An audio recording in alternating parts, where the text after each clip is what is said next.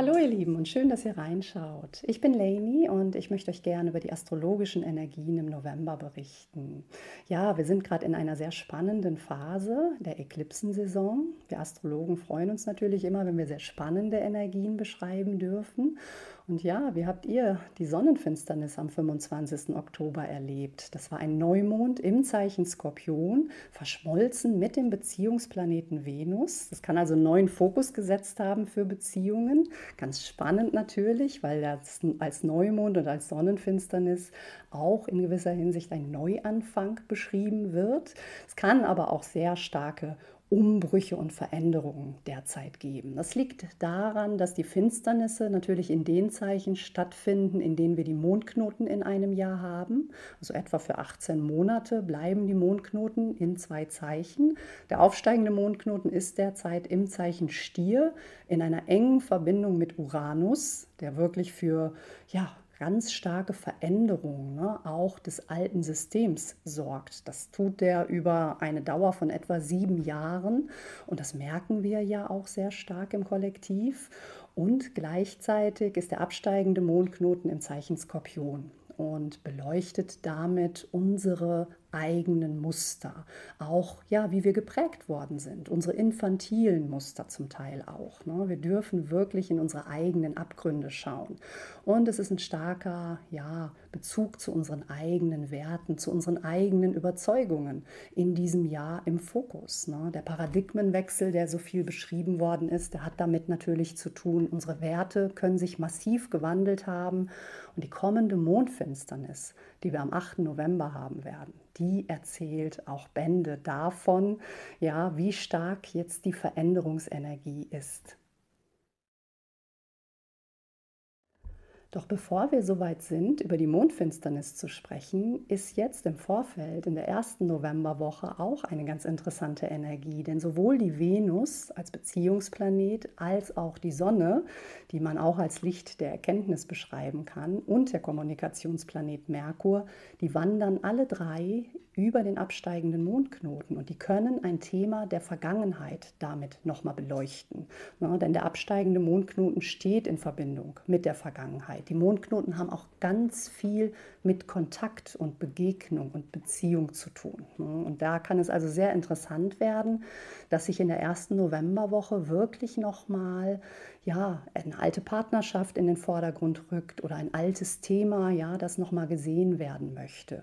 Und das findet dann seinen Höhepunkt tatsächlich in der Mondfinsternis, die wir am 8. November haben. Die Mondfinsternis ist deswegen so besonders spannend, weil die exakt auf Uranus stattfindet. Das heißt, der Vollmond ist genau auch in einer Linie mit Uranus und Uranus ist eben der Rebell. Der ist derjenige, der die alten Dinge, die nicht mehr funktionieren, zum Umbruch zwingt. Und das erleben wir und das wird diese Mondfinsternis sicherlich auch stark unterstreichen. Ich habe das gerne jetzt beschrieben als eine Mondfinsternis, die alten emotionalen Ballast fortspülen wird. Denn dafür ist sie wirklich geeignet. Ne? Das ist so eine Energie, die wirklich dafür sorgt, dass wir radikal sind, dass wir vielleicht auch nicht lang fackeln und echt zu Übersprungshandlungen auch neigen. Ne? Wir müssen uns dessen bewusst sein, denn ja, wenn man so aus dem Affekt handelt, wie man das gerne tut in der Finsterniszeit, dann hat das natürlich auch manchmal Konsequenzen, die wir so vielleicht mit mehr Vernunft betrachtet für uns gar nicht gewollt haben.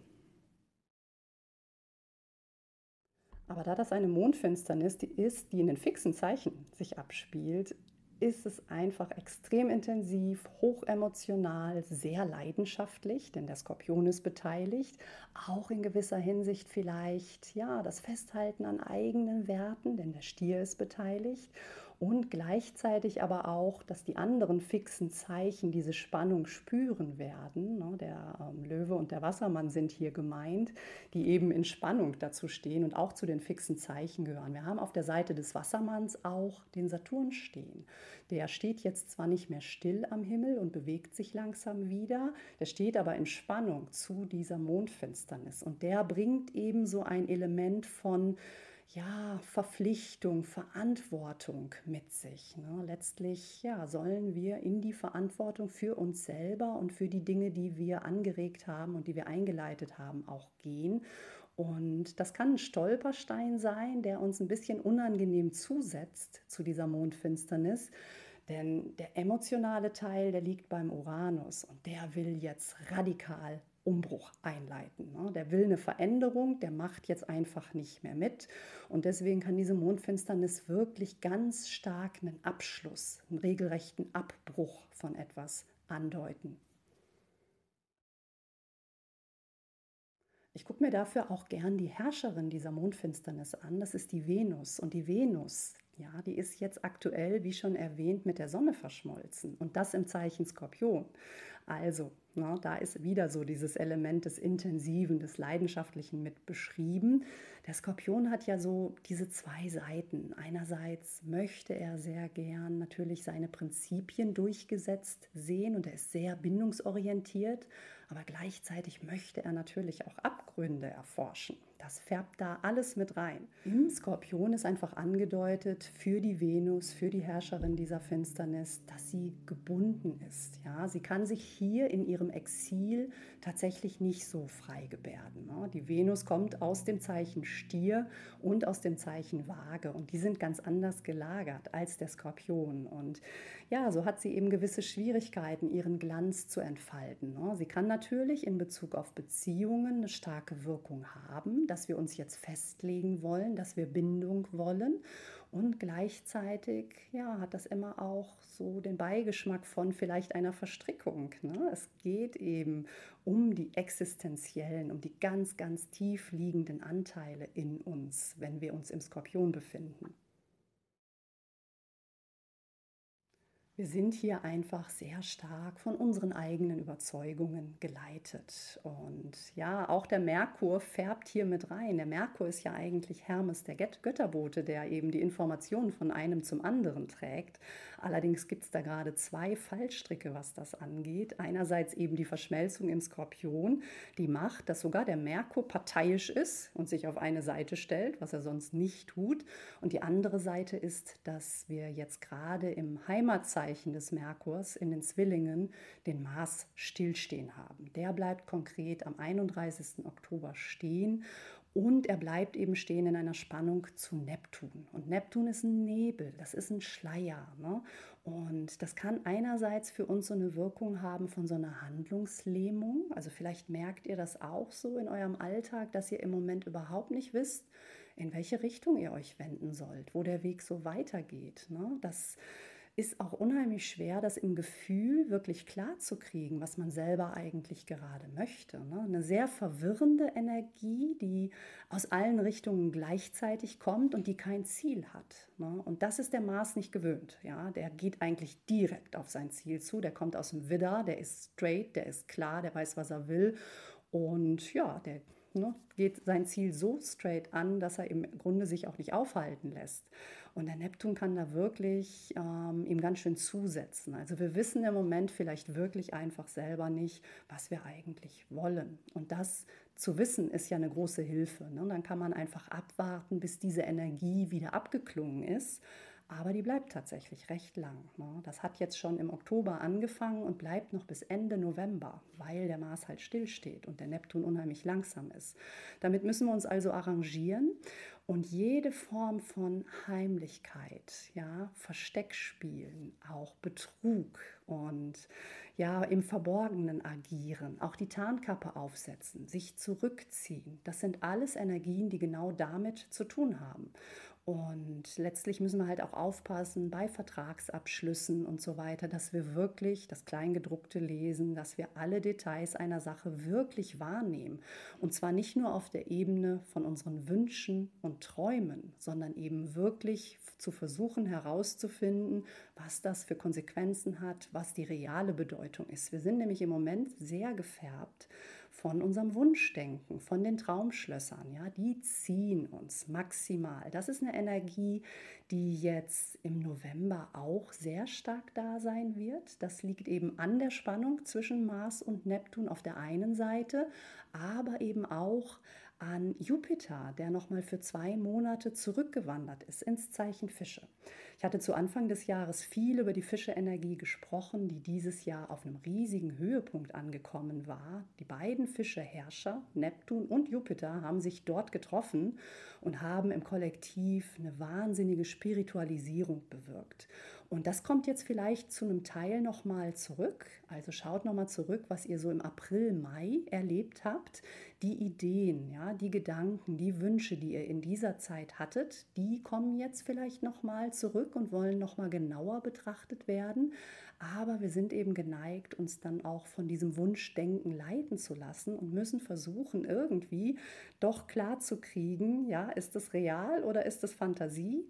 Das ist gar nicht so einfach. Ne? Also auch hier durch Jupiter nochmal so eine Verstärkung der Energie, die einerseits visionär ist und spirituell, aber gleichzeitig eben auch Tagträumerei mit sich bringt und wirklich ein bisschen weltfremd agiert.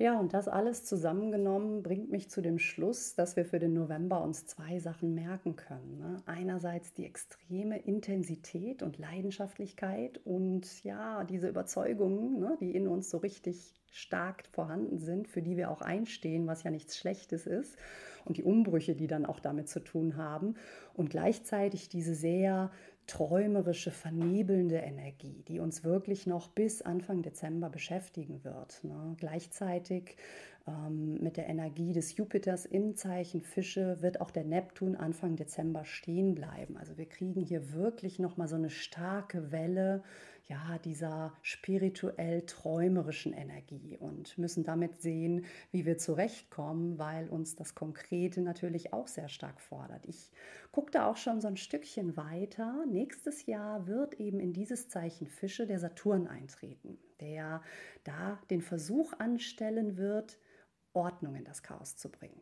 Und das kann auch seine Effekte haben. Einerseits wird es dem Saturn sehr, sehr schwer fallen, in diesem letzten Tierkreiszeichen für Ordnung zu sorgen, was fast gar nicht möglich ist. Ne? Denn da ist wirklich die komplett, das komplette Chaos ne? und das, was außerhalb unserer selbst liegt, mit beschrieben.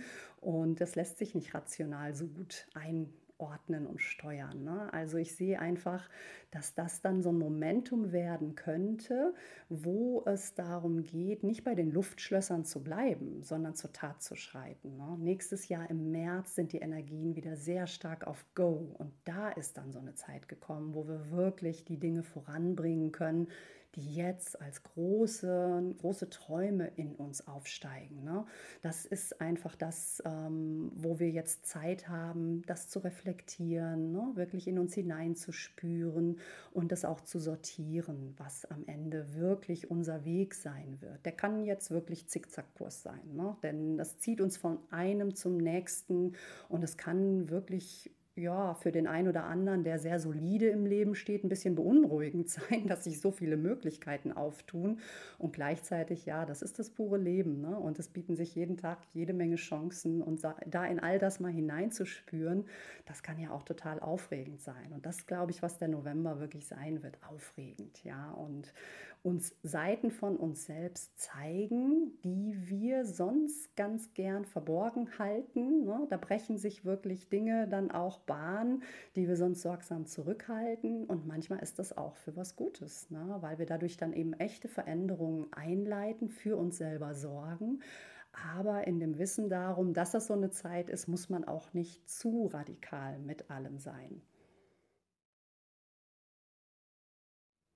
Ja, man kann sagen, dass sich die Lage Richtung Ende November dann wieder beruhigen wird. Dann kommt die Eklipsensaison einerseits ja in die ausklingende Phase und wir haben dann auch einen Neumond im Zeichen Schütze am 23. November mit dem Herrscher Jupiter, der stationär am Himmel stehen bleibt. Das sind wieder sehr andere Energien. Ne? Der Schütze ist, was das Emotionale angeht, auch wieder ein bisschen neutraler als das Zeichen davor, der Skorpion. Und ja, der stationäre Jupiter, der hat auch immer sehr viel Glückverheißendes im Gepäck. Da ist also wieder mehr Klarheit und mehr nach vorne schreiten mit gemeint. Trotzdem muss man hier wirklich im Blick behalten, dass auf der anderen Seite des Schützen, also im Zwilling, dieser rückläufige Mars am Himmel steht. Ja, und was den Mars angeht, da kann man noch mal zurückschauen in die Zeit zwischen August 2007 und Mai 2008. Da hatten wir nämlich auch eine Rückläufigkeit dieses Planeten im Zeichen Zwilling und unter Umständen kann das ähnliche Themen aufwerfen. ne? Das ist ja derselbe Bereich in euren Horoskopen, der damit von demselben Planeten auch nochmal aktiviert und ausgelöst wird. ne? Also auf einer anderen Ebene können die Themen sich durchaus wiederholen und das kann immer sehr spannend sein, wenn man da nochmal reinfühlt. Und das ist auch das Spannende an der Astrologie, ne? dass die Planeten so gewisse Zyklen natürlich haben. Jeder für sich, aber auch miteinander. Und das sind oft kollektive Themen. Und für uns ganz persönlich kann man den Rhythmus eben im eigenen Horoskop nach und nach erlernen zu verstehen. Ne? Und ich muss tatsächlich sagen, dass ich immer wieder festgestellt habe, wie stark bedeutsam die Eklipsensaison ist. In Form von, da kommen Dinge zu einem Abschluss oder es beginnen ganz spannende, neue, aufregende Zeiten. Ne? Das sind wirklich Meilensteine im Leben. Ne? Und deswegen könnt ihr euch diese Eklipsensaison im Kalender immer notieren und da auch wirklich mal gucken, was dann so geschehen ist, wenn ihr mal so ein Jahr zurückblättert. Ne? Ja, zur Mondfinsternis hier nochmal die Hard Facts. Das ist ein Vollmond, der findet statt auf 16 Grad Stier. Dort ist auch gerade der Uranus und der absteigende Mondknoten ist ganz in der Nähe. Schaut mal in euren Horoskopen nach, was ihr da finden könnt zwischen 13 und 16 Grad Stier oder eben gegenüber 13 bis 16 Grad Skorpion oder auch Entspannung dazu in den anderen beiden fixen Zeichen, ne? 13 bis 16 Grad Löwe und Wassermann. Denn da sind wirklich die Aktivierungen. Wenn ihr dann Planeten stehen seht und ihr könnt ein bisschen greifen, womit dieser Planet zu tun hat, ist es zum Beispiel die Venus, dann hat es mit Beziehungen zu tun, ne? dann ähm, wisst ihr schon, dass diese Mondfinsternis für euch auch wirklich neue, interessante Themen aufwerfen kann oder dass es turbulent wird. Und ne, dann könnt ihr es einordnen. Das ist oft eine sehr große Hilfe. Exakt sein wird die Mondfinsternis um 13.27 Uhr und in Deutschland eben, wie gesagt, nicht wirklich sichtbar. Und trotzdem erwarten wir sozusagen da natürlich den Peak, was aber nicht heißen muss, dass nur in diesem Moment etwas geschieht oder so, sondern das ist natürlich ein Prozess. Ne? Das kann auch ein paar Tage vorher, ein paar Tage später sein. Lasst euch da nicht irritieren. Aber auf jeden Fall wird dieser Bereich in euren Horoskopen quasi eine gewisse Erschütterung erfahren. Wenn dich das tiefergehend interessieren sollte, diese Zyklen, von denen ich hier spreche, auf dein persönliches Horoskop anzuwenden und mehr über die Astrologie zu lernen und die Archetypen besser zu verstehen, dann kannst du auf meiner Website laniesastrology.com schauen. Da gibt es den Bereich Astrolearning. Mein Prinzip ist die Begleitung des Selbststudiums. Das heißt, du bekommst von mir Literaturtipps an die Hand und den roten Faden für den Anfänger durch diesen Dschungel der Astrologie hindurch, was ist wirklich wichtig zu wissen? Was sind die Grundlagen? Was muss man wissen? Was ist nebensächlich? Was sind Spezialthemen? Das ist echt ein riesengroßes, weites Feld. Da versuche ich dir an die Hand zu geben, wie du dich da durchhangeln kannst. Und ich bin dein Supervisor. Ich stehe dir für Rückfragen jederzeit zur Verfügung. Und wir treffen uns mit der Gruppe auch einmal im Monat per Zoom und tauschen uns aus und klären offene Fragen, auch zum persönlichen Horoskop. Das ist ein geschützter Rahmen, ne, wo man eben auch ganz persönliche Fragen stellen kann. Und im nächsten Jahr wird dann meine neue Astrologiegruppe für das erste Jahr, wenn man so will, starten. Wenn du da Interesse hast, dann melde dich sehr gern bei mir und dann kann ich dir dazu gern mehr Informationen zukommen lassen. Und ja, uns allen wünsche ich jetzt einen interessanten November, viele spannende Erlebnisse und aber auch gleichzeitig keep calm, ja, die Dinge, die so geschehen, alle nicht zu ernst zu nehmen und auch mal über sich selbst lachen zu können. Das kann wirklich auch helfen, die Situation zu entspannen. Und es muss auch gar nicht immer nur turbulent oder intensiv sein oder es kann auch auf eine positive Art natürlich sehr intensiv sein, was ja auch wieder schön ist. Das ist das pure Leben. Ne? Und gleichzeitig aber auch zu wissen, was dahinter steckt, was da kosmisch für eine Energie gerade spielt und wir leben die aus. Ne? Das ist auf jeden Fall auch etwas, das dafür sorgt, dass man einen gewissen Abstand zu den Dingen beibehalten kann. In diesem Sinne einen wunderschönen November für euch und bis bald. Liebe Grüße. Thank you.